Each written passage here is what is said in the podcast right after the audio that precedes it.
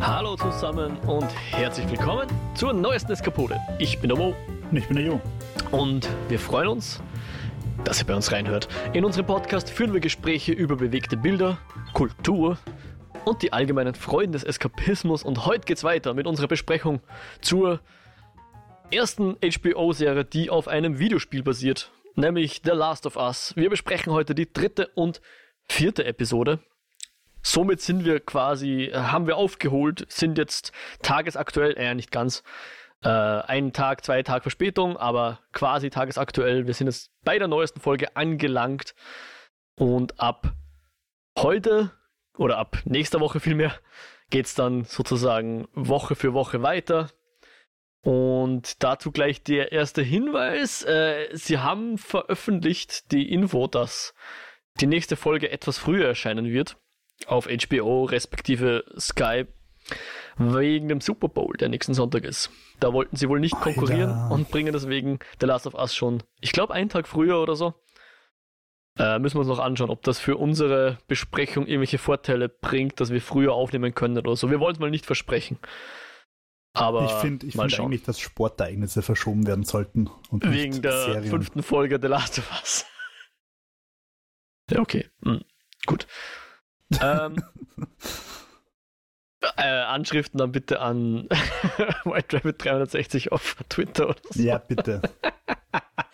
Naja, ein genau. Argument, ich will nur ein Argument, warum ein jährlich stattfindendes Fußball-Football-Ereignis, dessen Ausgang völlig irrelevant ist, weil es in einem Jahr wiederholt wird, wichtiger ist als die fünfte Folge Last of Us. Es gibt nur eine fünfte Folge Last of Us. Ja, und Super Bowl ist jedes Jahr. Und dasselbe gilt für jedes andere Sportevent. Ja, mit, mit dieser Logik kann man, glaube ich, nicht äh, dagegen argumentieren. Na egal. Heute, wie gesagt, besprechen wir Folge 3 und 4. Nächste Woche dann die fünfte und die Woche darauf die sechste und so weiter und so fort. Und bevor wir heute in die Folge eintauchen, wollte ich dich fragen, also in unsere Eskapode eintauchen, wollte ich fragen, hast du zufällig den SNL-Sketch gesehen? Ich glaube, er wurde letzte, letztens in eine Messenger-Gruppe äh, gepostet, in der äh, wir beide Teil sind, wo Ich habe es, glaube ich, gepostet, was du Mario Aha. Kart meinst. ja, hast du sogar gepostet. Sehr Ja. schön, ja, genau. Mario fantastisch, Kart, den. SNL-Sketch, der so tut, als würde HBO nach The Last of Us das nächste Videospiel verfilmen oder zu einer Serie machen. Und das ist Mario Kart. Und Mhm. natürlich dirty, gritty, äh, geerdete, ähm, mit komplexen Charakteren. Und auch mit Pedro Pascal. Sehr schön, ja, also genau. Ich habe den, den, diesen Fake-Trailer sehr, sehr gefeiert. Und zwar wirklich. Und vor allem, was mich, um kurz dabei zu bleiben, daran wirklich fasziniert, wir leben jetzt 2022 in einer Zeit, 23. 23, wo du solche Schaßprojekte unter Anführungszeichen, natürlich lustig und, und so weiter, aber wo die einfach schon so fantastische CGI haben, wie halt, keine Ahnung, vor fünf Jahren die Blockbuster noch nicht. Äh, naja, sie schauen, sie schauen besser aus, als das gerechtfertigt ist, soweit würde ich mitgehen. Aber Okay, wenn man genau hinschaut, sind, die vielleicht- schon, sind da schon noch einige Fehler drin. Also, Ja, aber Äh, trotzdem finde ich es beeindruckend, dass man heutzutage sowas einfach wirklich professionell machen kann, weil ich meine, das geht ja so ein bisschen in die Richtung, wie es früher auch Funny or Die oft gemacht hat. mh, Ähm, aber zum Beispiel der auch sehr gelungene Fake-Trailer zu Minecraft, äh, nicht Minecraft, Minesweeper the Movie. ähm, das war halt noch alles echte Handarbeit. ja, na, also ist schon, ist schon echt lustig und wirklich gut gemacht und ja, hat auch Pedro Pascal als, als Mario. Also auf jeden Fall Schauempfehlung. Findet man eh bei YouTube Ist auf dem SNL-Kanal. Princess Peach? Ich war mir nicht sicher. Schon, oder? Äh, ja, oder Daisy, ich weiß jetzt nicht, welche ja, von aber, den aber es, ist schon, es ist schon die Ellie, Schauspielerin. Ah, wirklich? Die Nein, Bella ich, ich weiß es nicht, ich bin mir Nein, nicht sicher. ich glaube nicht. Nein, ich glaube, ich könnte mir vorstellen, wenn man sie ein bisschen schminkt, dass das schon passt. Dass sie wär- das war, boah, dann haben sie sie sie aber zu zur Unkenntlichkeit geschminkt. Ich hätte sie nicht erkannt. Aber ich weiß es nicht. Ja, keine Ahnung. Äh, es, es steht im Raum, die Frage. Ah, ich ja. finde, sie hätten sie nehmen müssen, wenn es es nicht ist. Aber ja, wurscht. Auf jeden Fall sehr lustig. Bitte anschauen. YouTube, SNL, Mario Kart Trailer. HBO Mario Kart Trailer, ja, und jetzt tauchen wir natürlich in die Folge 3 und 4 ein und bis äh, da natürlich auch wieder der Hinweis, dass der Jo die Spiele gespielt hat, aber Ja. natürlich nichts äh, darüber hinausgehendes spoilern wird. aber wir besprechen natürlich alles, was jetzt in der dritten ähm, Episode erwähnt wurde und darauf folgt dann auch alles, was in der vierten Episode erwähnt wurde. Ich glaube, wir können jetzt mal die dritte besprechen, ohne zu viel auf die vierte zu verweisen. Genau. Machen wir zweimal Spoilergong. ja, okay, oder denkt euch den Spoilergong, falls ich ihn vergesse und ich bin mir relativ sicher, dass ich ihn vergesse, aber wer die dritte, wer nur die dritte Folge gesehen hat, kann zumindest mal bis zur Besprechung der vierten Folge mithorchen und dann bitte aussteigen, falls ich vergesse, nochmal darauf hinzuweisen. Und damit und ohne noch längeres Vorgeschwafel würde ich sagen, tauchen wir ein in die dritte Folge, die da heißt Liebe mich, wie ich es will beziehungsweise der englische Titel und wir schauen ja mittlerweile, glaube ich, beide auf Englisch. Long, mhm. long time.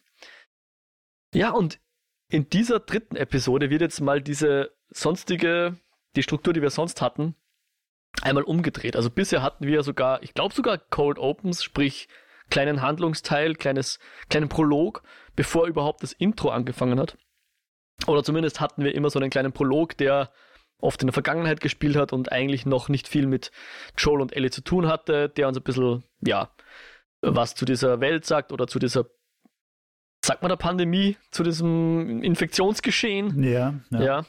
Und hier haben wir es umgedreht.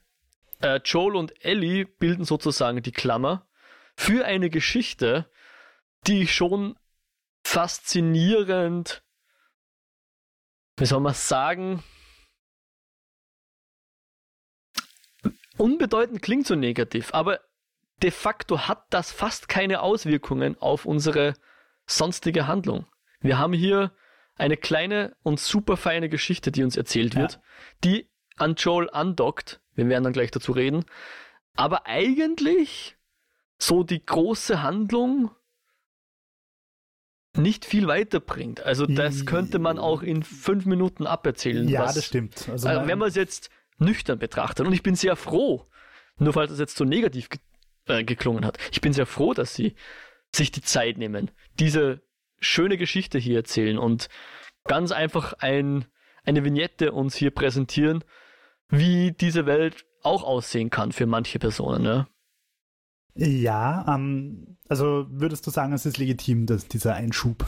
Auf jeden Fall. Äh, ich persönlich habe ja keine Ahnung, was jetzt noch passieren wird. Ja, für mich sind jetzt die zwei aufgebrochen, sie haben irgendwie ein Ziel, okay, aber ich habe ja nicht das, ma, wann sind sie endlich da wie dort? Ich meine, ja, sie wollen nach Wyoming oder sonst irgendwo hin, aber das ist jetzt nicht so, dass ich da sonderlich heiß drauf bin. Wenn wir da ein paar Mal zwischendrin Pausen machen und uns einfach schöne, nahezu, eine, wie sagt man da immer, diese Serien, die immer eine andere Geschichte erzählen, Ach, so wie Black Mirror. Anthologien. Danke, Anthologie, genau. Wenn wir hier so eine Art Anthologie haben von Episoden aus dem Last of Us-Universum, hätte ich null Problem damit. Vor allem, wenn sie, ich frage dich gleich zu deiner Meinung, so großartig inszeniert sind wie diese hier. Aber Jo, wie, wie fandest du? Ja, also ich muss das wieder trennen, äh, den Jo, der das Spiel gespielt hat und den Jo, der einfach nur die Folge geschaut hat. Ja. Der Jo, der nur die Folge geschaut hat. Ähm, findet, dass es eine wirklich schön erzählte Liebesgeschichte ist, die auch ganz liebevoll ausdifferenziert ist, nämlich dadurch, dass einer der Charaktere einfach so ein Verschwörungsspinner ist. Das finde ich, gibt dem Ganzen einfach nochmal so eine zusätzliche ja. Ebene, die ganz geil ist, weil man es einfach in diesem Charakter nicht erwartet hätte. Ja. Ähm, natürlich wird einfach mit Klischees gespielt auch und Klischees werden bestätigt und andere Klischees werden gebrochen und so weiter. Aber alles in allem ist es einfach wirklich schön und rührend erzählt, diese kleine Liebesgeschichte der, am Ende der Welt. Ah. Und ähm, also von dem Aspekt finde ich es sehr, sehr gut. Vom Spielaspekt muss ich gestehen, habe ich mich überhaupt nicht dran erinnern können. Ich habe vorher gerade nochmal Gameplay und Recaps geschaut äh, und war ganz überrascht, dass Bill tatsächlich im Spiel vorkommt und mhm. ähm, tatsächlich dem Bill in der Serie sehr, sehr ähnlich schaut. Okay. Und Gespielt von Nick Offerman? Ah, ich weiß nicht, wer es im Spiel ist, aber äh, Entschuldigung, okay. in, der, in, der, Serie Nick ja, Offerman, ja, klar, ja genau. Kann ja auch sein, es würde Sinn machen, finde ich, wenn man dann einfach auch die Schauspieler vom Spiel einfach nimmt. Aber wurscht. Ähm, du kommst tatsächlich im Spiel auch nach Billstown, nur dass es halt nicht so ein kleines Kaffee, also nicht so ein Dreihäuserdorf ist, sondern halt so eine Backsteinstadt, die halt ausschaut wie so amerikanische mittlerer Westenstädte ausschauen. Mhm. Ähm, also viel größer, aber halt auch mit vielen, vielen Fallen. Mhm. Ähm, so wie, wie halt der Bill die Fallen rundherum installiert hat in der Serie. Und ähm, du triffst dann im, im Spiel Bill, also Bill lebt noch, du kennst die ganze Vorgeschichte nicht, die siehst nicht, weil das Spiel eben immer an den Protagonisten eigentlich dran bleibt. Mhm. Aber du triffst Bill, du findest einen Brief von Frank. Mhm. Es kommt im Lauf der Geschichte schon auch raus, dass die beiden ein Paar waren. Mhm. Ähm, und Frank, also die beiden haben sich aber im Gegensatz zur Serie, haben sie sich zerstritten und äh, Frank ist dann gebissen worden und hat sich dann irgendwo erhängt, wenn ich es jetzt richtig gerecapt habe. Also auch dramatisches Ende und Bill lebt noch und Bill bringt dann Ellie und Joel zu dem Pickup, der tatsächlich so ausschaut wie in der, wie in der Serie. Serie Mit dem, also Bill lebt dann noch und sie fahren dann, also er hilft ihnen dann noch den Pickup zu starten, den, den man natürlich anschieben muss, weil er ewig lang nicht gefahren ist und so weiter. Während er angeschoben wird, äh, kommen von allen Seiten Zombies und du musst rumballern. Ja, also es, aber es hat mich doch sehr überrascht, weil ich mich an Bill überhaupt nicht erinnert habe. Aber Aha. ja, er kommt vor und, und gleich, um beim Vergleichsspiel Film zu bleiben oder Spielserie, es sind tatsächlich viele Dialoge wirklich eins zu eins übernommen. Das war okay. mir in den ersten zwei Folgen gar nicht so klar, aber es sind wirklich viele Dialoge, die du nebeneinander legen kannst und die identisch sind. Sehr schön. Cool. Ja, ähm, würde ich sagen, äh, steigen wir langsam durch die, durch die Handlung einfach so ein bisschen durch, hangeln uns da etwas entlang. Wie gesagt, Jawohl. in dem Fall fangen wir an bei Joel und Ellie. Ähm, Joel ist irgendwie so an einem, einem, Fluss, baut da so ein kleines Türmchen und, und äh, geht dann zurück zum, zum Lager. Sie kampieren irgendwo im Wald, äh, hat dann so ein kleines Gespräch mit, mit, der, mit der Ellie. Er ist wieder ultra stoisch und, und Ellie wirft ihm irgendwie so vor, dass er quasi ihr die Schuld gibt für Sachen, die sie gar nicht kann und so weiter. Eher, ja, eine, eine, ein Verhalten, äh, Verhalten, liebenswürdige Dialoge, die sie hier führen an dieser Stelle. Und ähm, also zu dem Zeitpunkt haben sie ja noch keinen Truck, auch wenn wir zum Truck geredet haben, den haben sie zu dem Zeitpunkt noch nicht. Sie sind jetzt noch am zu Fuß am Rumspazieren und sie machen sich dann auf, ich glaube, einen 5-Stunden-Weg zum nächsten Ziel irgendwie. Äh, Joel hat, hat etwas im Sinne, wie wir später erfahren, war, glaube ich, wie hast du es genannt? Bill City, Bill Billstown. Land? Billstown. War tatsächlich, glaube ich, auch das Ziel seiner, seiner Reise. Ähm, und sie machen dann auch so einen kurzen Zwischenstopp an so einem, weiß nicht, Cumberland oder so ähnlich, wo sie ein paar, wo sie sich ein bisschen versorgen oder zumindest Pause machen. Ich weiß jetzt auch nicht genau. Äh, Ellie hat dann noch so eine kleine Begegnung mit einem Infizierten, der so verschüttet ist. Äh, geht ihrem, ihrem Forscherdrang so ein bisschen nach, Jugend forscht. Und ja, dann haben sie auch noch so ein bisschen ein Gespräch über die Cordyceps, was ich ganz interessant finde, so ein bisschen expositionsmäßig. Ähm, nachdem sie, nachdem sie fragt, so, wie konnte das passieren, ja, wenn, wenn ich bin mir genauso sicher, warum sie jetzt so skeptisch ist oder, oder warum sie. Jedenfalls erklärte dann der Joel, dass die Globalisierung an allem schuld ist. Die Globalisierung ist an allem schuld. Und in dem Fall war es das Essen. Also das war jetzt nicht so, einer hat gebissen, der hat einen zweiten gebissen und der hat dann vier Freunde gebissen und die vier Freunde haben wieder vier Freunde gebissen. Sondern. System. genau. Sondern sie haben, ähm, es war wohl irgendwo Mehl oder sonst irgendein Grundnahrungsmittel, was wohl infiziert war, wo dieser Pilz drin war. Den haben dann alle gefressen. Und äh, einen Tag später sozusagen sind dann einfach überall die Leute äh, eben durchgedreht und haben angefangen, Leute zu beißen und da war es eigentlich schon zu spät. Und da habe ich mir dann schon ein bisschen gedacht, scheiße, das habe ich ganz verdrängt, dass ja tatsächlich also Pilze einfach in Nahrung sein können. Also Schimmel, Schimmelpilze ja. und so weiter. Ja, ja, ja. So ja, beginnen. Ist die Frage, da, da wäre mal vielleicht ein Wissenschaftspodcast interessant, wie, wie realistisch das alles ist oder so, ja. Wahrscheinlich, also vielleicht gibt es eh schon einen, aber ja. Äh, und sie haben auch, finde ich, hier immer mal wieder eingestreut, so ganz coole Gespräche von, wir haben, glaube ich, letztes Mal auch schon ein bisschen drüber geredet, Personen, die vor dieser Pandemie ähm, aufgewachsen sind und Leuten, die in der Pandemie aufgewachsen sind, weil Ellie noch nie geflogen ist. Und so quasi sich vorstellt, das ist doch das Geilste auf der Welt. Früher sind sie geflogen. Wow, war das nicht toll? Voll, voll. Und für Joel, oder ich meine, du und ich, wir sind ja auch schon geflogen und das ist natürlich gerade wenn man als Kind zum ersten Mal fliegt, aufregend, aber irgendwann verliert es auch die Magie, sage ich jetzt mal. Ja. Darf ich mal kurz eine Anekdote einwerfen? Damals, als ich das erste Mal geflogen bin. Sehr gern, ja. Ja. Das war, ich erzähle das jetzt für alle Kinder, die irgendwie später geboren sind als wir. um, also Boomer erzählt von seiner Jugend. um, war es einfach noch so, dass, dass dass die Stewardess dann kommen ist und den kleinen Johannes geholt hat und er hat beim Captain am Schoß sitzen dürfen, weil sowas wie 9-11 gestörte Security-Maßnahmen hat es einfach nicht gegeben. Der Captain hat einfach die Tür aufgehabt und du hast einfach ins Cockpit schauen können und er hat den kleinen Johannes auf den Schoß genommen. Aha. Während des Fluges? Ja, während des Flugs. das ist schlecht. Ja, Ja. okay. Da, da war der Jo aber wohl, hatte wohl Glück. Ich, ich durfte das nie. Ich durfte mal in, in Boston als zehnjähriger Lümmel so ein, äh, ein Auto, was auch ein Boot ist, steuern, voller Touristen. aber, aber am Wasser, als wir gerade ausfuhren. Also. ähm, hast du nicht auch am, am World Trade Center gestanden? Äh, ich war in New York, aber nicht am World Trade Center, nein. Oh, Das schade, hätte- war ähm, Dings, wie heißt das? Empire State Building. Da war ich. Ah, ich habe mir gedacht, du kannst das auch so eine Mo erzählt von alten Tagen Geschichte beisteuern. Na, also keine zum World Trade Center, nein, das nicht. Okay. Back to Last of Us. Ja, genau.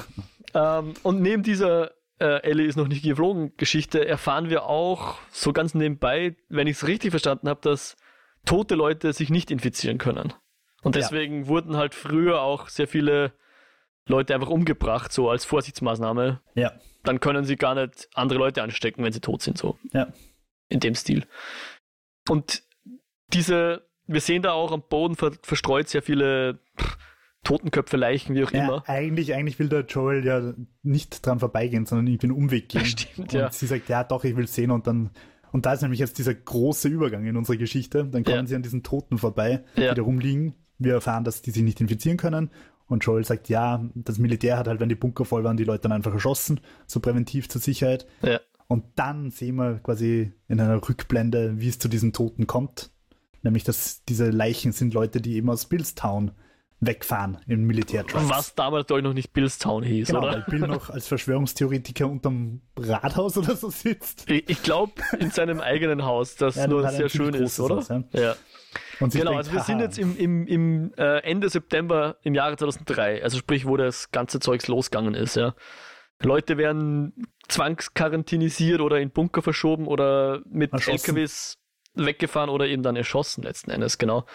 Und der, der Bill sitzt in seinem Geheimversteck mit 100.000 Überwachungskameras und 100.000 Gewehren und Pistolen und weiß nicht was. Äh, er ist übrigens kein Prepper, sondern ein Survivalist, wie er sich selber nennt. Aber alle anderen würden ihn wahrscheinlich Prepper nennen. Also diese Leute, die sich auf irgendein ähm, mehr oder weniger fiktives Doomsday-Szenario vorbereiten und da eben einen Bunker haben, mit dem sie mehr oder weniger lang überleben können oder ausharren können und warten, bis das Schlimmste vorüber ist oder wie auch immer. Und in dem Fall hat, ist, ist mal wieder, hat er wohl recht gehabt, ja. Und kurzer Querverweis an Louis Theroux Weird Weekends Survivalists. Eine, eine Doku-Reihe, ich glaube aus den Ende der 90ern, wo der britische BBC-Journalist Louis Theroux eben zu immer irgendwelchen amerikanischen Verrückten geht und dort eine Zeit mit denen lebt und eine Doku drüber dreht, so ein bisschen Michael Mhm. Moore-Style. Mhm. Und da ist in einer Folge bei den Survivalists und holy shit, also das ist nicht sonderlich äh, karikiert, was da in der Serie passiert. Mhm. Vielleicht findet man es auf YouTube oder irgendwo, ist auf jeden Fall sehr sehenswert, weil crazy, verrückt und wahrscheinlich heutzutage noch viel schlimmer als Ende der 90er. Ja. Ähm, mir war das da in der Serie fast ein bisschen zu fröhlich. So, oh, jetzt sind alle weg, jetzt kann ich endlich da raus und plündern und, und mein, mein, ja. mein Dream Ja. World, mein, mein Survivalist Zombie Land aufbauen. Aha. Äh, Ich finde, es war von der Inszenierung, außer mit der Musik und so, es war ein bisschen zu happy peppy. Es Äh, Es war, es war für ihn Weihnachten sozusagen, ja. Eh, aber er ist halt trotzdem allein und während die Welt untergeht. Der, es wirkt so, als hätte er eh immer allein sein wollen, ja. Aber, Okay, okay, der, so viel erfahren wir jetzt nicht über diesen Bill aus dem Jahre 2003. Er, sagen wir mal so, er macht das Beste aus der Situation. Und er scheint auch ziemlich genau zu wissen, was jetzt zu tun ist oder was er, wie er die Situation gut ausnutzen kann, weil er weiß, okay, er kann jetzt diese Ortschaft einfach plündern, weil eh niemand da ist. Er fährt zur Tankstelle, holt sich gleich mal Fässer voll Benzin oder, oder Diesel, ich weiß jetzt nicht, rennt in den Baumarkt, solange das, der Strom noch da ist und plündert den Baumarkt, holt sich Erdgas äh, und natürlich auch Wein, warum nicht, und ein Stromaggregat und was man halt alles jetzt so kriegen kann. Und ich bin mir nicht ganz sicher, ob er dann selber das Gemüse anbaut oder einfach Gemüsegärten plündert und Hühnerställe und so weiter. Und neben dem baut er dann noch, also befestigt er sozusagen noch sein, sein Ortschäftchen, ja, hier sein, seine kleine Ortschaft mit diversesten Fallen. Also ich würde mal so sagen, das ist der Survivalist äh, Kevin McAllister oder wie hieß der von Kevin allein zu Hause, der sich hier im ersten Moment darüber freut, dass er allein zu Hause ist, endlich machen kann, was er will und dann baut er halt Fallen, um die bösen Einbrecher, die Wet Bandits aufzuhalten oder sonst irgendwas. Ja. und ja, und, und mir gehen solche Montagen immer irgendwie ein bisschen nah in dem Sinne, dass ich das immer sehr cool finde, wenn hier Leute mit Ahnung also er hat zumindest Ahnung davon, wie man in so, so einer Situation überlebt. Und wenn Leute mit Ahnung dann irgendwas machen, das... Eine Know-how-Montage. Ja, ich, ich liebe sowas. Also The Martian zum Beispiel äh, mag ich allein schon deswegen. Und deswegen habe ich, glaube ich, als Kind immer schon MacGyver so verehrt, ja. Know-how-Montagen. oder wie ich nenne es dann immer, ich habe das mal irgendwo gehört, Kompetenzporn, haben wir, glaube ich, eh schon mal geredet. Ja. Ja. Genau. Und sowas können wir hier beobachten, ja. Wobei es natürlich auch immer ein bisschen aus der Immersion rausreißt, oder? Aus der Immersion? Wiefern? Naja, weil halt Montagen so ein klares filmisches Stilmittel ah. sind. Ja, okay. Kann ich verstehen, wenn es dir passiert. Mich stört es, glaube ich, weniger. Ja, stören tut es mich auch nicht, weil ja. also Montagen sind großartig. Ja. Meine Lieblingsmontage bei Scarface, wie sie das Geld zählen. um, ähm, Aha. Ja, Montagen, es gibt super geile Montagen, aber ja, ähm, ja ich finde es halt, wenn es halt sonst immer so realistisch macht mhm. auf, auf, echte Welt, dann finde ich, ist das also ein eindeutiges Hallo, ich bin ein Film und ich erzähle euch jetzt was. Mhm. Okay. Ja, stimmt. Da, von Aber der nein, Seite habe ich gar nicht betrachtet. Ja. Das hat mich nicht gestört, definitiv nicht. Ah. Ja, und vor dann. Allem, dann vor allem ja. will ich halt auch nicht in Echtzeit sehen, wie er die ganzen Gruben aushebt. ja, richtig. Das wird ein bisschen dauern, ja.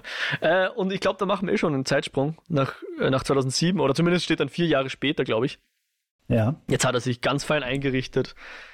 Es scheint ihm soweit ganz gut zu gehen. Er kocht für sich selbst sehr Genau, kocht für Dinner. sich selbst.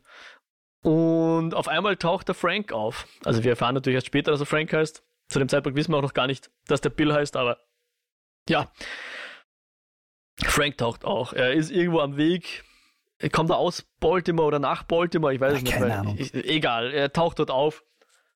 Ähm, hat seit zwei Tagen nichts mehr gegessen und, und Nick Offerman kämpft dann so ein bisschen mit sich selbst. Soll er den jetzt reinlassen, weil eigentlich ist er, glaube ich, ganz zufrieden damit, dass er allein ist. Aber irgendwie schafft es dann der Frank, ihn zu überzeugen, dass er ihm doch ein bisschen was zum Essen gibt, zumindest. Oder, oder kurz ausruhen darf, ich weiß nicht mehr genau. Aber jedenfalls darf der Frank dann sogar duschen bei ihm, was ja, für einen Frank voller Luxus ist, weil Nick Offerman oder Bill halt hat einfach noch warmes, fließendes Wasser, ja, in der Apokalypse, was wahrscheinlich auch nicht ganz selbstverständlich ist. Ähm, und äh, Frank duscht dann ganz ausgiebig und darf sogar noch fünf Minuten länger duschen. Der Bill erlaubt ihm das sozusagen. Und kriegt dann einfach auch ein saugeiles Essen hingestellt mit passenden Wine-Pairing sozusagen. Ja.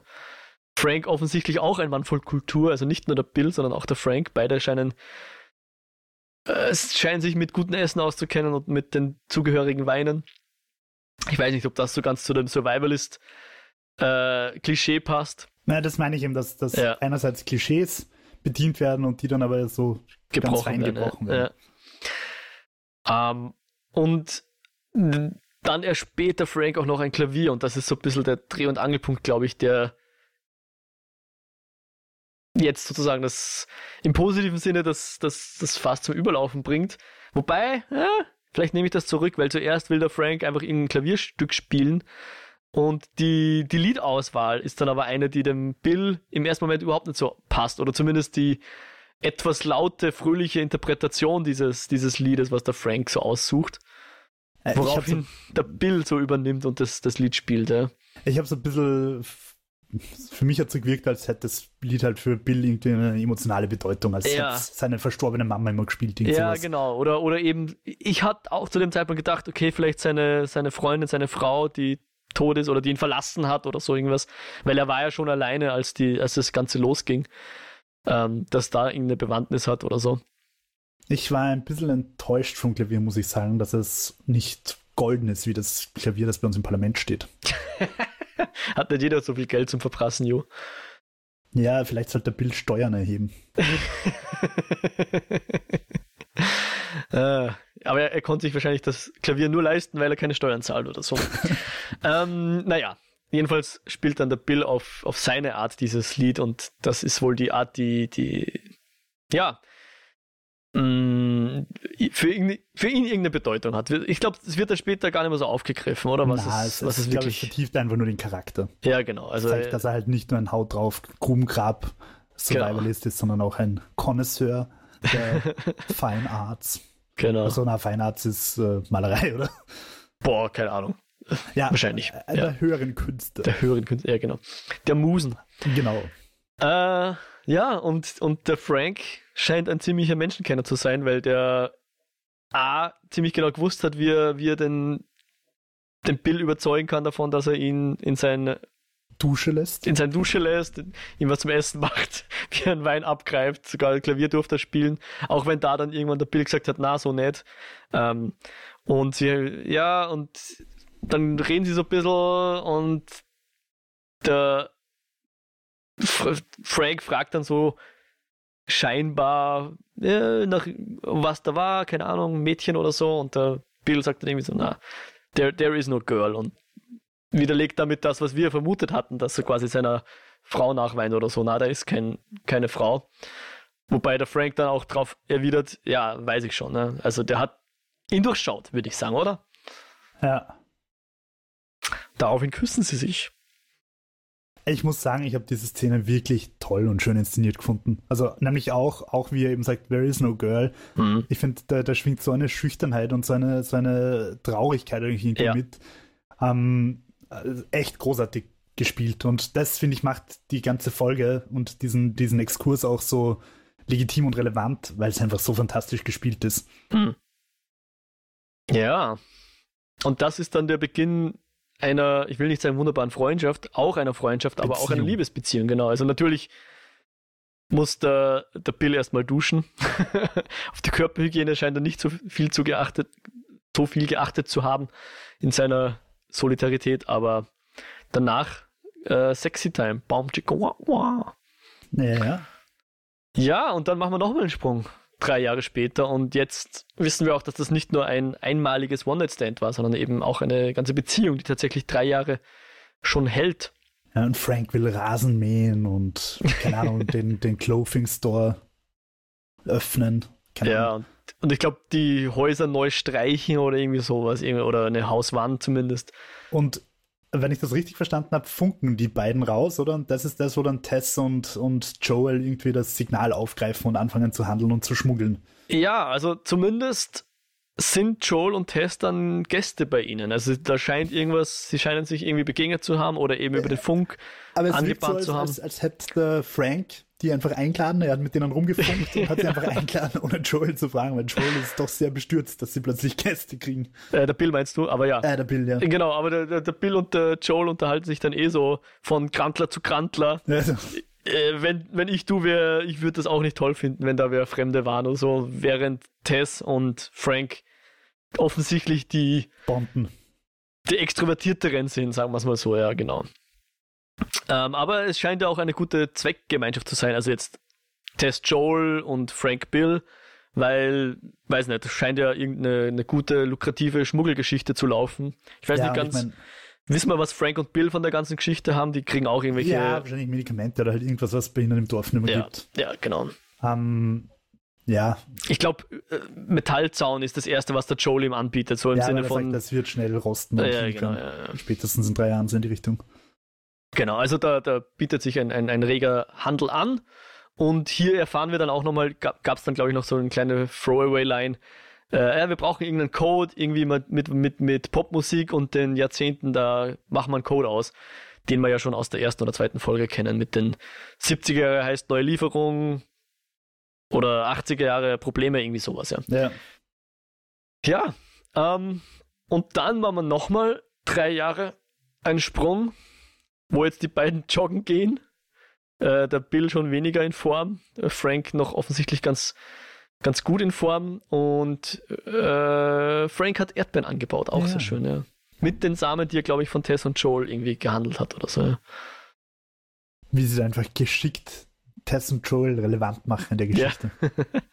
ist das, ist der Teil der Geschichte auch etwas, was, was im Spiel kommt? Nein, gar nicht. Also dieser ganze, du, du triffst Bill Ich und weiß dann, es nicht das ist das erste glaub, Mal, wie Joel auf Bill trifft. Nein, nein, ich glaube, sie haben schon irgendwie vorher eine Beziehung. Zumindest habe ich vorher noch mal irgendwie eine Cutscene gesehen, wo der, wo der Bill zum Joel sagt, okay, danach sind wir aber quitt. Aha. Also es dürfte schon Okay. vorher irgendwie was geben haben.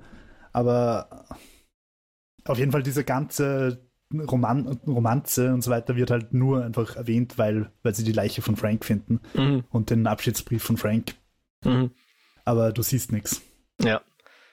Und äh, beim Erdbeerfeld haben dann Bill und Frank auch nochmal eine sehr rührende ähm, Dialog, wo der Bill sagt, er hatte nie Angst, aber, aber jetzt fürchtet er sich davor, dass er halt den, den, den Frank wieder, wieder verliert. So war, glaube ich, so die, die Message des Ganzen. Ja. Ne? Und äh, er, er scheint da auch eine Vorahnung zu, gehabt zu haben, weil wir sehen dann, dass in der Nacht, das war auch etwas, wo Joel ihn schon davor gewarnt hatte, früher oder später wird wer kommen und wird Ja, deine Fallen umgehen und oder, oder wird, wird sich nähern in der Nacht und du wirst es nicht mitkriegen. Äh, aber die, die Fallen tatsächlich werden ausgelöst und, und so improvisierte Flammenwerfer ähnliche äh, Fallen sind da versteckt im Boden und keine Ahnung, alles Ja, ja. Mögliche. Und äh, ja, Bill nimmt dann auch sein Gewehr und, und schießt in die, in die angreifende Horde. ja, wo ich mir halt auch denke, er, er hätte schon ein bisschen in Deckung gehen können, oder? ja, denk auch, ja. Da hätte er etwas mehr ausharren können auch. Und tatsächlich wird er ja auch getroffen. Und dann kommt ein, ein sehr schöner, ja. äh, ja, Fake, wenn man so will. wir springen zehn Jahre später, also wir sind jetzt wieder in der heutigen Zeit, 2023, wenn ich mich nicht verrechnet habe, wo jemand im Rollstuhl sitzt. Und man glaubt natürlich im ersten Moment, ist der Bill, aber nein, Voll, ist der Frank. Voll, Ja. ja. Also Bill hat dass es anscheinend ganz gut so überlegt, gegangen aber der ist. Frank. Entschuldigung, was sagst du? Gut, dass es nicht nur mir so gegangen ist. Ja, Ich definitiv. habe mir gedacht, habe ich da jetzt die Schauspieler schon wieder nicht gescheit erkannt, aber schön, dass du es auch so. Nein, ich, ich glaube, das war, war ganz eindeutig. Ja, ja, ja. Hätte ich so verstanden. Aber auch hier wird natürlich das, in dem Fall filmische Klischee gebrochen sozusagen. Ähm, und wir, wir sehen jetzt Frank, der nicht etwa verletzt ist, sondern einfach irgendeine Krankheit hat, die ihm sehr zu schaffen macht. Und so sehr, dass er tatsächlich den Bill davon überzeugen will, dass er ihm äh, beim Suizid assistiert. Also irgendein, ich weiß nicht, ob es Drogen sind, Schlafmittel, irgendwas haben sie. Das, das will er dann in den Wein gemischt haben und dann schlaft er ein und ist tot. Nachdem ihm äh, der Ja. Frank, äh, der Bill nochmal was zum Essen kocht. Das Also ist er der Plan. wünscht sich einfach einen schönen letzten Tag, einen kontrollierten Tag nach seinen Vorstellungen, mit schön anziehen, gutes Essen, gemeinsam umarmen, ins Bett gehen und halt den Wein des Todes trinken. Genau. Ein Schierlingsbecher. Ja, und ja, Bill macht mit. Ja, er, er lässt sich dann überzeugen, aber nicht sofort. Er ziert sich etwas. Und bevor, bevor sie dieses Abendessen begehen, wollen sie dann auch noch heiraten. Wohlgemerkt zu den Klängen von Max Richters On the Nature of Daylight, auch ein, ein sehr schöner, ein sehr schönes Lied, was ich kann's, ich kannte es aus Arrival, wo es auch vorkommt. Gut, dann sollte ich es auch kennen. Ähm, ich habe dann sogar noch irgendwo einen Artikel gelesen, dass das, man könnte fast sagen, inflationär verwendet wird, auch bei anderen Filmen schon vorkam. Wenn es dramatisch werden soll, dann kommt. Dann kommt immer Halleluja. genau. Ja, Halleluja, ja. Das ist vielleicht das neue Halleluja. Etwas weniger traurig, aber durchaus melancholisch. Oder Ave Maria ist auch gut. Jetzt übertreibst du es aber, jo. ähm, ja, und Bill kocht dann tatsächlich auch das Essen, was er ihm am allerersten Tag, wo er Frank kennengelernt hat, äh, gekocht hat, oder? Das ist dasselbe. Äh, Dieser ich Hase oder was das ist. Aber Es schaut ziemlich gleich aus zumindest. Und ich glaube, die geil aus. Weinflasche ist auch dieselbe. Und ähm, dann hat der Bill aber auch noch eine kleine Überraschung, weil er sagt, äh, du bist nicht der Einzige, der sich heute umbringen wird. Wenn du gehst, dann möchte ich auch nicht mehr leben. Ja, Und äh, offenbart ihm, dass er tatsächlich auch sich selbst dieses ähm, Mittel gegeben hat. Und sie werden dann beide zu Bett gehen und wie sie das geplant haben, nebeneinander einschlafen und Ich nicht mehr aufwachen. ich habe es wirklich rührend und immer so emotional gefunden. Es hat mich schon berührt. Definitiv. Ja, Und ah,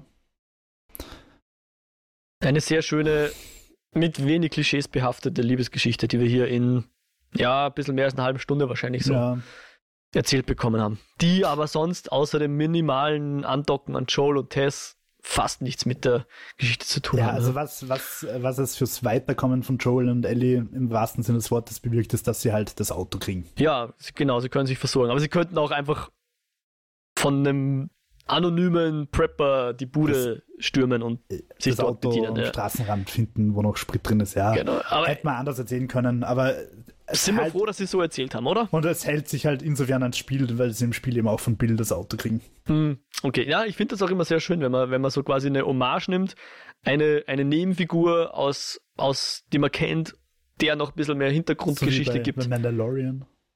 Äh, oder ich hätte jetzt eher an Better Call Saul gedacht, grandiose Prequel-Serie, von der ich nicht dachte, dass sie allzu viel auf der Habenseite haben wird.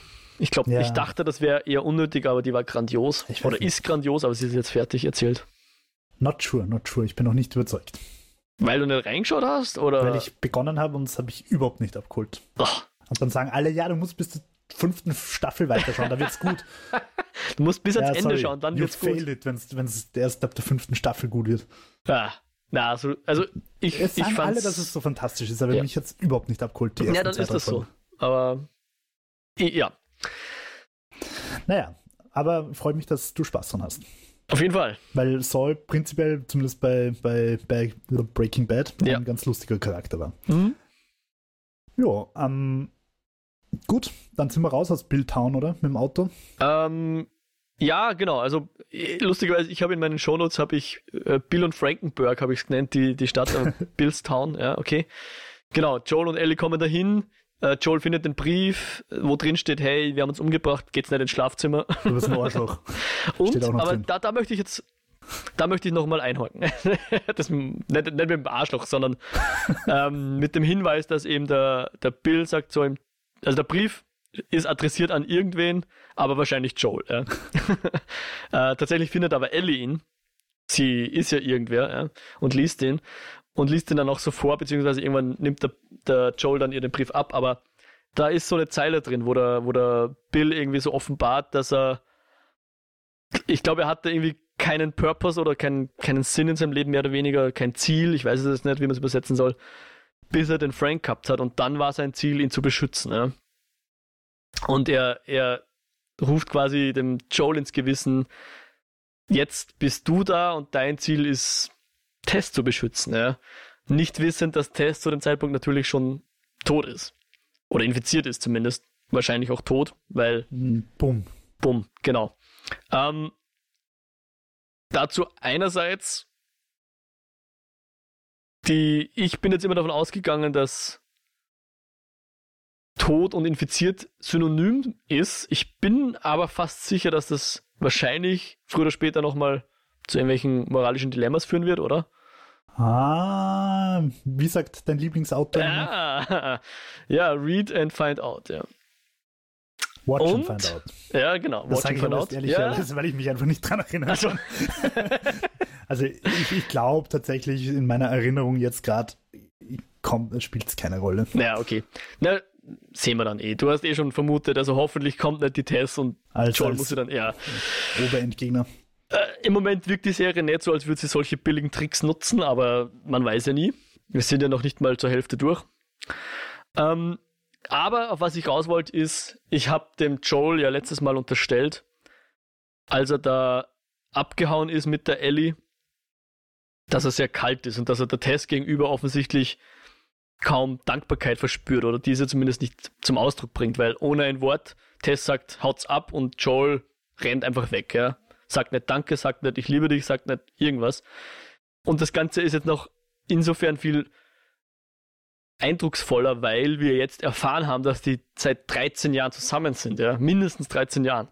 Weil vor 13 Jahren sind sie da im Garten von Bill und Frank gesessen und haben über irgendwas gelabert, ja. Und seither sind die zumindest bekannt. Ich weiß jetzt nicht, ob sie seit, ob sie damals schon ein Paar waren oder damals noch mehr Partner waren im Sinne von Arbeitspartner.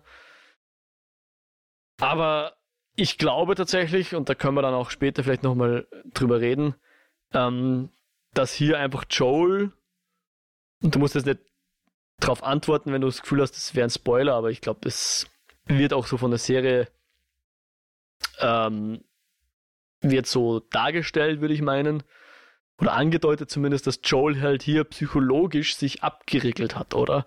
Vor Ja. dem Schmerz. Definitiv. Und deswegen hat er einfach die Tess nie an sich ranlassen. Aber oder halt hat zumindest so getan, als würde es nicht tun. zuvor schon, oder? Nämlich durch, beim Tod seiner Tochter. Also so habe ich Ja, ja, genau. Ab da war er wahrscheinlich in einem äh, Coping-Mechanismus, der einfach sagt, ich lasse niemand mehr ran. Richtig.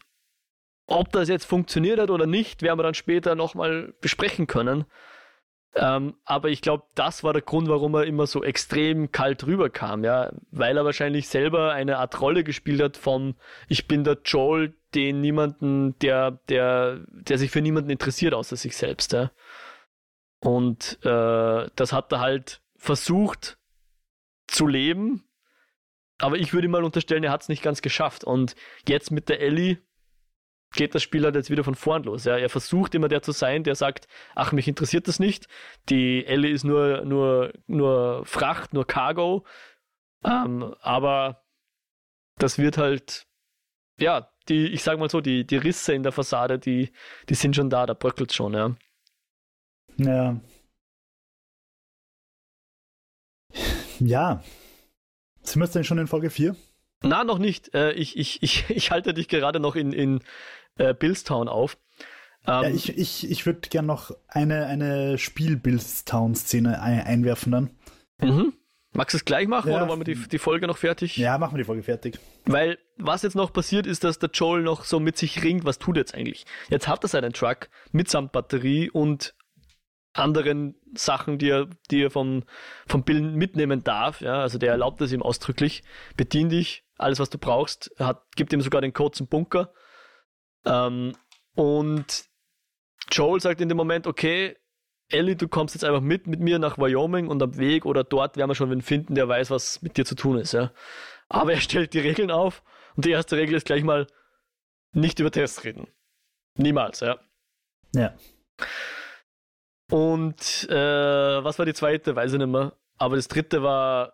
Zeig Tu, was ich sage. Deine, zeig niemandem deine, deine Ah ja, ja, ja, genau, genau. Bring, genau. Erwähne nicht, dass du unverwundbar bist. bist quasi. Oder immun bist. Und das dritte ist, tu, was ich sage. Ja. Und der Dialog kommt halt zum Beispiel auch eins zu eins im Spiel so vor. Auch mit der Tess? Ja. Okay. Mhm. Äh, okay, einmal tun sie dann noch duschen und Ellie findet dann noch eine Pistole, die, man, die dann später nochmal wichtig wird. Und lustigerweise ist Ellie, glaube ich, auch zum ersten Mal in einem Auto. Ja, sagt sie da. Sagt, und es Das kommt ja recht futuristisch vor. In Wirklichkeit ist eine, weiß nicht, 30 Jahre alte Karre. Ja. Und dann fahren sie los zu den Klängen von einer gewissen Linda Ronstadt. Ja, war schön. Genau. Hat mich dann, hat mich dann voll angefuckt, wie ich habe ja extra einen Nachspann angeschaut, weil ich das Lied schon gefunden habe. Ja. Und dann hört es ziemlich abrupt auf. Ja. Mit dem HBO-Logo. Ja. Da mir ja, dann macht's halt einen Nachspann länger, wenn es schon so anfängt zuerst. Ja, genau. Und damit beenden wir die dritte Folge. Und Jo, du wolltest noch was anmerken zum, zum Spiel, ja? Ja, und zwar hat es in, Jo- in Billstown eine Szene gegeben, die ich einfach sehr ikonisch gefunden habe. Ich weiß nicht warum, die, die, das war eine von diesen Spielszenen, die bei mir einfach wirklich prägnant hängen geblieben sind. Mhm. Unter anderem, weil sie mir auch nur zum Arsch gegangen ist. äh, du tappst in eine von Bills Fallen und hängst dann als Joel so Kopf über und da dreht das Spiel dann auch immer, also du, wie soll ich sagen, du bleibst quasi weiterhin, weiterhin aufrecht, so wie, wie deine Perspektive halt immer ist, aber der Boden ist halt oben. Also du hängst am Kopf. Okay, also So eine Joel Fu- ist aufwärts, aber genau, also sein Fuß ist oben, sein Kopf ist unten, aber die Perspektive ist nach wie vor, dass der Kopf oben ist. Mhm. Also die, die Kamera dreht, so könnte Ja. man es auch sagen. Und du hängst halt da und, und Ellie versucht dich da runter zu säbeln und währenddessen greifen halt diverse Zombies an und Klicker und alles mögliche und das stürmt halt alles auf dich ein und du musst das mit Headshots sehr gezielt und effektiv abwehren, weil sonst geht es sich einfach nicht aus. Und ja, war sehr, sehr ikonisch, hat sich eingebrannt, war aber auch schwer. Aha. Ich, ja. Und, und das ist halt sowas, was das Spiel immer wieder mal macht, dass es einfach solche, solche scripted Sequenzen hat, die einfach sehr cool und filmisch inszeniert sind auch. Und deswegen, glaube ich, eignet sich das Spiel durchaus auch einfach als mm, Film- oder Serienumsetzung, weil es per se einfach schon sehr filmisch erzählt ist. Aha. Und du hattest mal erwähnt, dass, dass manche sich gefragt haben, wie kann man aus einem relativ kurzen Spiel eine relativ lange Serie machen? Und ich glaube, die Antwort haben wir in der dritten Folge erfahren, indem man einfach mehr Geschichten erzählt und Ja, schöne Geschichten erzählt, äh, oder? Wobei ich währenddessen dann fast ein bisschen Stress gekriegt habe, weil ich mir gedacht habe, okay, wir sind jetzt bei Folge 3, neun Folgen gibt's und es muss aber noch das, das und das und das passieren. Aha, Das könnte fast ein bisschen stressig werden, okay. Wenn sie Ja. sich jetzt jedes Mal solche Ausschweifungen erlauben. Naja, schauen wir mal. Mir kommt vor, in der vierten äh, Episode, und damit würde ich jetzt auch in die vierte Episode gehen Bom, und Spoiler. Genau, danke. Nochmal Spoiler. Wir reden jetzt über die vierte Episode. Äh, die heißt übrigens Niemand wird uns finden, beziehungsweise auf Englisch Please Hold My Hand. Mir kommt vor, dass in der Folge. Fast wortwörtlich übersetzt. Äh, was haben sie übersetzt? Niemand wird uns finden, hold my hand. Also- Not Sarkasmus, ich verstehe. Ja. Ähm, genau. Äh, dass die Folge kommt mir vor weniger erzählt, oder? Ähm, zumindest, wie man es erzählt. Naja, mir kommt vor, die, das, was ich mitgeschrieben habe, ist wesentlich kürzer als das, was ich zur ersten Folge mitgeschrieben habe. Ähm, Sagen wir es mal so, um es mal ganz auf, auf, auf Messbares zu bringen, ja. Ja, was sie halt macht, ist viel World Environmental Storytelling eigentlich. Mhm. Ähm, du hast ein relativ langes Intro eigentlich, wo sie da im Auto rumfahren, Genau. wo sie Musik hören. Ähm, was Hat, mich hat mich voll äh, erinnert an, an Canyonero. Canyonero. Ähm, kommt, glaube ich, auch im Spiel so vor. Ich bin mir jetzt nicht sicher, ob es Canyonero? dieselbe- Ich bin mir nicht sicher, ob es dieselbe Kassette ist, aber dass sie halt irgendeine Kassette hören beim Fahren, kommt vor. Ja. Ähm, und Ein Schmuddelheft schaut sie an, die Ellie. Sehr Dann, auch das lustig. kommt im Spiel vor. und zwar wirklich auch mit demselben Dialog. Okay. Ähm, und das finde ich einfach cool. Also das zeigt einfach, wie, wie drehbuchhaft einfach auch das Spiel schon ist. Ja. Ähm, und dann fahren sie mal an so Kühen vorbei. Und da habe ich mir gedacht, Leute, also die Kühe, nichts für ungut. Diese überzüchteten Viecher, die wir heutzutage halten, überleben nicht zehn Jahre in der, in der Apokalypse alleine. Da wären die Euter schon explodiert. Ich meine, ein Kuhexperte, eine Kuhexpertin mögen mich korrigieren. Vielleicht waren das der, der texanische Hochlandrinder oder so, die, die, keine Ahnung, darauf ausgelegt sind, dass sie bei jeder Wetterbedingung einfach draußen stehen können und sieben Jahre ohne Wasser auskommen. Wer weiß. Aber mich hat es irritiert. Ich habe mir gedacht, warum zeigt sie uns das? Das macht überhaupt keinen Sinn in der Postapokalypse. Was sie uns auch zeigen, oder was sie uns sagen, ist, dass das Benzin irgendwie weniger gut ist. Das habe ich nicht ganz checkt. Dass, das Vielleicht, vielleicht kann Benzin ausdampfen. Wer weiß. Keine Ahnung. Vielleicht oder, oder die Raffinerien sind kaputt und deswegen ist es nicht mehr ganz so, oder haben sie es verdünnt? Ich weiß es nicht. Jedenfalls müssen sie öfter- öfter tanken und, und kommen nicht so weit mit dem Benzin. Ja. Und da kommt dann auch vor, dass die Ellie ihr lustiges Scherz, also ihr Pannbuch Ja, ihr auspackt. Witzebuch, ja, ja, ja. Auch das kommt im Spiel vor. Ähm, Okay. Wobei ich mir einbilde, dass sie dann später im Spiel, kein großer Spoiler, Comics sammelt. Also sie nimmt dann gleich immer so, also es sind Collectibles im Spiel natürlich. Aha, aha, aha. Ich glaube, das waren dann Comics. Oder, oder so Superheldenkarten, so Magic-Karten. Ich, ich so ein Nerdzeug sammelt sie auf jeden Fall. Ich sammle jetzt äh, Witzebücher mit schlechten Wortwitzen. okay. Äh, ja, genau. Algebra, der war ziemlich gut. Ich, ich liebe schlechte Wortwitze, also. Ähm, ja, was mich da noch irritiert hat auf filmischer Seite, und das ist ein Problem, das sie ganz, ganz oft in verschiedenen Filmen haben, die die Postapokalypse darstellen, wenn sie über Straßen fahren, Mhm. so, so halb zerstörte Straßen, Mhm. wo schon überall Autos rum sind und Risse in der Straße sind und das Auto gleitet einfach mühelos und sanft und ohne Wackeln darüber.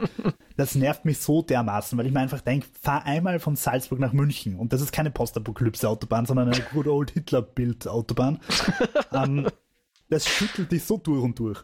Und, und in diesen Postapokalypse-Dingern fahren sie dann immer so smooth über diese ausgestorbenen Highways, die seit zehn Jahren nicht mehr gewartet worden sind Mhm.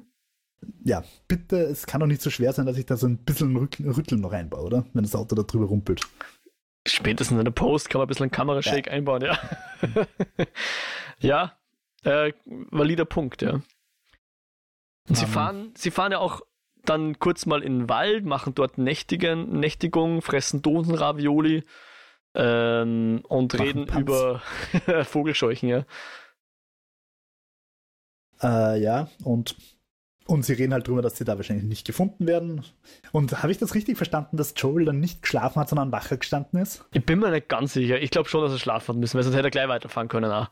Stimmt. Aber er hat wahrscheinlich nicht sonderlich lang geschlafen, zumindest kürzer als Ellie und Ellie war schon ziemlich müde, also hat das wahrscheinlich wirklich auf wenig Schlaf geschafft. Ähm, aber er wollte dann am nächsten Tag nochmal einen Tag und eine Nacht fahren, damit sie dann am nächsten Tag. In welche Stadt fahren sie? Ich habe nicht. Ich habe keine Ahnung. Ich muss ganz ehrlich sagen, dass ich die US-Geografie auch viel Ja. zu wenig kenne. Sie sind, sie, das Ziel ist eine Stadt, genau. Äh, und während sie dorthin fahren, reißt Ellie schlechte Witze und sie reden drüber, dass äh, über, die, über, über Joel, sein Bruder, reden sie kurz, Tommy, Ja. Der ein Veteran war, aber das wussten wir eh schon aus der ersten Folge, wegen einem äh, Sticker auf seinem Truck. und äh, dass Ellie Cargo ist, wird hier, wird hier nochmal erwähnt. Oder Was schon ziemlich heftig formuliert ist. ja, wie, wie gesagt, ich, ich unterstelle ihm, er sagt das extra, tut, tut hier auf hart. um auf Distanz zu gehen. Genau. Aber dass Tess Familie war, tatsächlich. Hier, hier gibt er zu, dass Tess wohl offensichtlich doch wichtig war für ihn, ja. Aber es hätte ihr wahrscheinlich auch mal früher sagen können, oder? Diese Charakterentwicklung. Also der Tess meine ich. Wie er schön langsam Ellie. auftaut, dieser Ja. Joel, und jetzt plötzlich sagt, ah, sie war Family. Ja. Obwohl ich eigentlich nicht über sie reden wollte. Ja. Ach, so viele Gefühle. sie kommen dann in eine Stadt, ich bin mir nicht sicher, ob man erfährt, welche Stadt das ist. Ich habe es übersehen. Ich weiß es auch nicht, ja. Auch die Sequenz ist wieder exakt wie im Spiel, also dass sie da in die Stadt reinfahren und dann ist da die Straße verstaut und sie versuchen dann einen Umweg zu fahren und dann torkelt ein verletzter Mann auf sie zu, der um Hilfe schreit. Joel durchschaut, dass es eine Falle ist. Äh, Im Spiel zieht der Typ dann eine Waffe und es hüpfen noch drei, vier andere Goons über die Autos mit Baseballschlägern und so weiter. Aha. Und er überfahrt die einfach halb und so weiter, also ein bisschen rabiater. Okay. Aber ja, gut, dann bauen sie einen Crash. Das war's mit der schönen Autofahrt. Sie werden von diesen Raiders da irgendwie gejagt. Ah, das habe ich jetzt leider vergessen nachzuschauen. Was ist Fedra? Das kommt in der Serie davor. Ich glaube, okay, das ist interessant, dass du das nicht Federal- weißt. Ich dachte, das ist etwas, was es nur in der Serie gibt. Das bin ich mir eben gar nicht sicher. Okay. Ich bin mir ziemlich sicher, dass Fedra im zweiten Spiel vorkommt. Also es ist die Federal Disaster Response Agency. Okay, Okay. vielleicht gibt es das tatsächlich, ja. Ich bin mir ziemlich sicher, dass die, dass die im zweiten Spiel eine größere Rolle spielt, wenn ich es recht in Erinnerung habe. Aber ich könnte mich nicht daran erinnern, dass die im ersten schon dabei waren. Okay, na, ich glaube, Ich glaube, dass es halt- tatsächlich eine Erfindung von Last of Us ist. Und ich, ich dachte oder bin mittlerweile auch relativ sicher, weil ich es hier auf Google sehe, ich glaube, das ist so die Militärdiktatur sozusagen. Ja, unser also die, die unser- halt unser versuchen, System. Kontro Kontrolle Ja. äh, zu bewahren. Ja. Und im, im zweiten Spiel, das ist jetzt kein größerer Spoiler, spielt äh, unter anderem halt in einer Stadt. Ich versuche es jetzt wirklich sehr vage zu halten. Und da gibt es halt dann mehrere Parteien, die in dieser Stadt gegeneinander fetzen und versuchen, die Hoheit Hm. äh, zu erlangen. Und ich bin mir ein, eine von diesen Fraktionen war Fedra. Okay. Ja, noch, noch sind wir aber gar nicht so weit, äh, weil jetzt, äh, was schon noch ein wichtiger Punkt ist, ähm, als sie sich da verteidigen gegen diese Leute, die sie in den Hinterhalt locken, ist, ähm, dass zwar Ellie sich zuerst verstecken soll und der Joel bringt dann eh fast alle um, aber einer äh, einen übersieht er dann oder, oder weiß ich nicht, der schleicht sich an und den muss dann die Ellie anschießen zumindest, bevor ihn der Joel erledigen kann. Weil das ja dann später nochmal ein, ein Gespräch wert ist Ja. sozusagen. Ja. Aber dann huschen sie eben so durch die Stadt und dann haben wir so ein bisschen einen Perspektivenwechsel zu einer Mal. gewissen Kathleen. Ja. Äh, die Frau äh, heißt sie Monika im Vornamen Linsky. Und die verhört oder befragt so einen älteren Mann, der offensichtlich ein Arzt ist. Und äh, sie fragt den nach, nach Henry und unterstellt ihm so dem Arzt so, äh, jetzt wo er in ihrer Gewalt ist, da möchte er nicht mehr verprügelt werden, aber früher hat er kein Problem gehabt mit dem Leute verprügeln. Ähm, ja, also sie sucht da eben diesen, diesen Henry, den Verräter.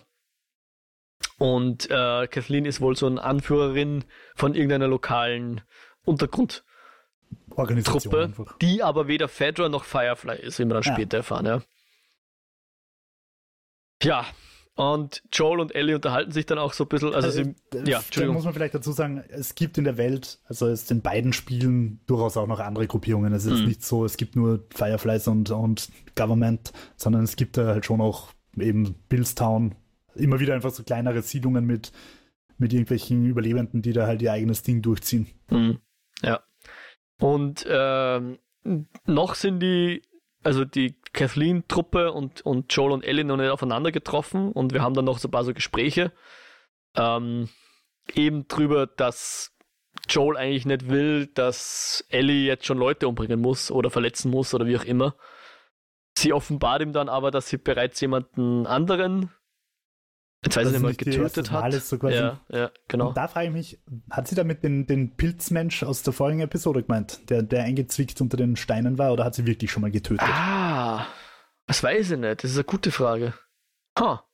Na, Okay. Und äh, an der Stelle übergibt jetzt der Joel die Pistole, die sie vorher heimlich hatte, übergibt er jetzt sozusagen offiziell oder erlaubt ihr, dass sie sie behalten darf und zeigt ihr auch, wie sie sie zu verwenden hat. Ja. Ja. Ja.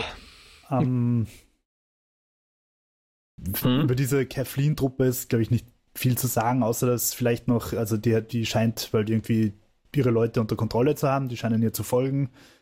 Aber Genau. dieser Obersöldner von ihr, Ja. von ihnen, also ihr Securities-Chef quasi, ja. der, finde ich, wirkt schon immer wieder so, als zweifelt er schon ein bisschen an dem, was er da tut. Also sein Gesichtsausdruck ist immer so, okay, ich mach's, aber so 100% überzeugt bin ich da jetzt nicht davon. Ja. nicht? Ja, schon. Ähm, ich ich, ich würde vermuten, das hat mit der Person des Henry zu tun. Wenn ich es richtig verstanden habe, ist das ihr Bruder? Oder so? Oder habe ich mich da vertan? Aber ich hab's auch nicht. äh, Aber ich würde eher den sagen, suchen sie Mann jedenfalls. Oder so. Auf jeden Fall suchen sie ihn. Und mir kommt vor, dass vielleicht nicht jeder der Meinung ist, dass dieser Henry wirklich böse ist. Oder so. Und was dann auch ganz komisch ist, sie gehen dann mal in so einen Raum rein und da wabert der Boden so komisch. Und dann machen sie den Raum wieder zu und sagen, äh, wir erzählen den anderen später davon. Keine Ahnung, was das ist. Sicher Ähm, irgendwas mit Pilzen. Ähm, ja, ja. also ohne dass ich da jetzt irgendeine Spielreferenz hätte, würde ich sagen, wenn es ein Spiel wäre, dann schreit das nach Endboss. Okay. Ähm, ja. Und, und ich glaube, recht viel mehr haben wir dann von der Kathleen hier eh nicht mehr, sehen wir dann eh nicht mehr. Doch, sie kommen noch auf, also bei ihrer Suche nach diesem Henry, kommen sie mal auf einen Dachboden. Eine, Ah, stimmt, ja, sehen Sie seine Essensreste und so, ja. Essensreste und Voll. Kindermalerei. Und ich habe dann halt geschlussfolgert, dass dieser Henry wohl ihren Sohn irgendwie wahrscheinlich entführt hat oder so. Ist, wenn du es ohne Spoiler sagen kannst, ist das was, was, ein, aus, was du aus dem Spiel kennst? Ist das Kann ich mich nicht dran erinnern. Okay. Also ich muss jetzt ehrlicherweise nichts heißen. Die Folge 4, da habe ich das Game, Game-Serien-Vergleich nicht, nicht wirklich gesehen. Also nur so ganz am Rande schauen können. Ich, ich glaube mich an Henry und also ich glaube mich an diesen Vater und Jungen zu erinnern. Ich, aber ob sie da wirklich von Kathleen verfolgt werden, ich glaube nicht. Ich glaube, die ist komplett für die Serie erfunden worden. Ähm, und ob die da in irgendeiner spezielleren Beziehung sind, weiß ich nicht. Okay. Wir werden es sicher noch erfahren. Ich würde vermuten in der nächsten Folge. Ähm, und dann sind wir wieder bei Joel und Ellie und hier habe sogar ich erkannt, dass das wohl eine Hommage an, ein, an das Spiel ist, weil äh, Joel hebt dann Ellie in so ein Klofenster oder sowas, hilft ihr nach oben und dann hörst du Rumpel, Rumpel, Ja. klirr, klirr, klick geht die Tür auf und, und Ellie macht ihm von innen die Tür auf. Ja, Sie schiebt sogar noch den Tisch auf die Seite. Also more Ah, ja, Video genau. Game geht gar nicht. ja, ja genau. und dann stapfen sie die Hochwerke hoch, äh, die Stockwerke hoch in diesem Hochhaus, um sich äh, für die Nacht 43 einzurichten. Stockwerke oder so. Äh, irgend sowas oder 34. Und Joel erfahren wir ist 56 Jahre alt. Ja? Wenn ich das Ja, richtig ich, verstanden habe. ich, ich hätte ihn jünger geschätzt. Ja. Das hat mich auch sehr überrascht. Ich schaue jetzt mal nebenbei nach, wie alt der Pedro Pascal ist. Aber genau, sie richten sich dann für die Nacht ein und der Joel verstreut dann noch so Glasscherben, weil Er, er. er hat ja auch gesagt, er kommt nicht ganz rauf, oder? Weil er es nicht schafft, oder habe ich das falsch Sie sind nicht verstanden? ganz oben, ja. Sie sind relativ weit oben, aber nicht ganz oben. weil Er ist jetzt fertig, er muss jetzt Pause Äh, ich ich machen. habe währenddessen einfach überlegt, würde ich es schaffen, 43 Stockwerke raufzugehen? Ha, gute Frage. Also das, das Höchste, das weiß ich, was ich je zu Fuß raufgegangen bin, sind 14 Stockwerke. Ja, sowas habe ich auch schon gemacht. 15 oder 16 habe ich, glaube ich, mal gemacht. Ähm, ich glaube schon, dass ich es schaffen würde. Ich meine, ich würde ewig lang brauchen und ich, ich würde mich wahrscheinlich zum Schluss, würde ich auch sehr langsam sein, aber ich, Ja, und wahrscheinlich, wenn man irgendwo mal so bei Stoff, Stockwerk 25 mal kurz verschnauft, so Ja. Basecamp berichtet, ja, klimatisiert. Sauerstoff, schlaft, äh, so Joel Sauerstoffflaschen und Ellie mitnimmt. Ja.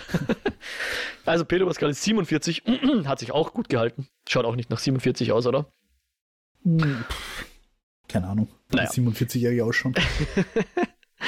Und äh, genau, sie, sie, sie richten sich dann eben ein, nicht am obersten Stockwerk, aber relativ weit oben. Offensichtlich hoch genug, dass sie sich sicher wähnen. Und der Joel ver, verstreut dann noch, ich glaube, Glasscherben oder irgendwas, was halt schön klirrt, wenn man drüber äh, hatscht. Und ist sich sicher, wenn da jemand reinsteigt, dann hört er das und dann, dann kann er die Eindringlinge dann auch äh, aufhalten oder sonst irgendwas. Ja, Er sollte sich täuschen. ja. weil er hört sie nicht, sondern Ellie macht, äh, weckt ihn auf mitten in der Nacht, während sie von einem Mann und einem Kind äh, bedroht werden.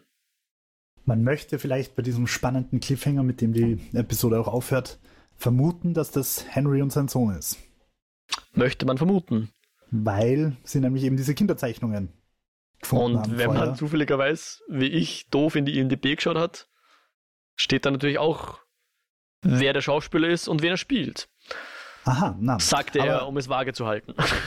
Also sie, wie die Kathleen auf den Dachboden geht, deswegen habe ich es eben vorher noch erwähnt, finden sie eben diese Kinderzeichnungen äh, von einem Vater und seinem Sohn und die Mhm. haben erstaunliche Ähnlichkeiten mit diesen beiden Figuren, die uns da erst am Ende begegnen. ja, genau. Und ohne zu spoilern, ich glaube zu wissen, was kommt und ich glaube, es ist ein wichtiger Moment. Okay. Meine Vermutung ist, dass der Henry nicht böse ist. Sage ich jetzt, ohne irgendwas zu wissen, ja. Watch Schau mal. find out. Ja, genau. Richtig, richtig. Möchtest du zu dieser vierten Episode noch irgendwas erwähnen, lieber Jo? Äh, nein, aber ich möchte dich fragen, wie sie dir gefallen hat. Die vierte war halt einfach aufgrund der Fallhöhe, weil die dritte halt so grandios war, halt im Vergleich dazu etwas mau. Das Okay. war halt jetzt mehr das, was man, glaube ich, sich vorstellen kann, wenn man hört, ein Mann und ein junge, eine junge Frau machen sich auf, auf einen Treck durch die USA und müssen sich anderer Menschen erwehren. erwehren. Dann habe ich genau so eine Folge im Sinn. Meine ich jetzt nicht unbedingt wertend, war immer noch gut, war äh, eine gute Folge, weil die Serie im Großen und Ganzen sehr gut gemacht ist. Aber da war halt weniger drin, wo ich sage, oh, das habe ich noch nicht so gesehen, oh, das, das sind jetzt aber besondere Charaktere. Mm, Irgendwas herausragend Tolles war da jetzt nicht drin. Aber war eine, eine solide Folge, würde ich sagen.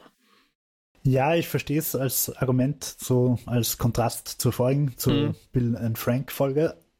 Mir hat sie eigentlich sehr gut gefallen, ohne dass ich sie jetzt in, in Verhältnis oder Wertung zur vorigen Folge setzen will, weil sie halt wieder mehr Handlung einfach voranbringt.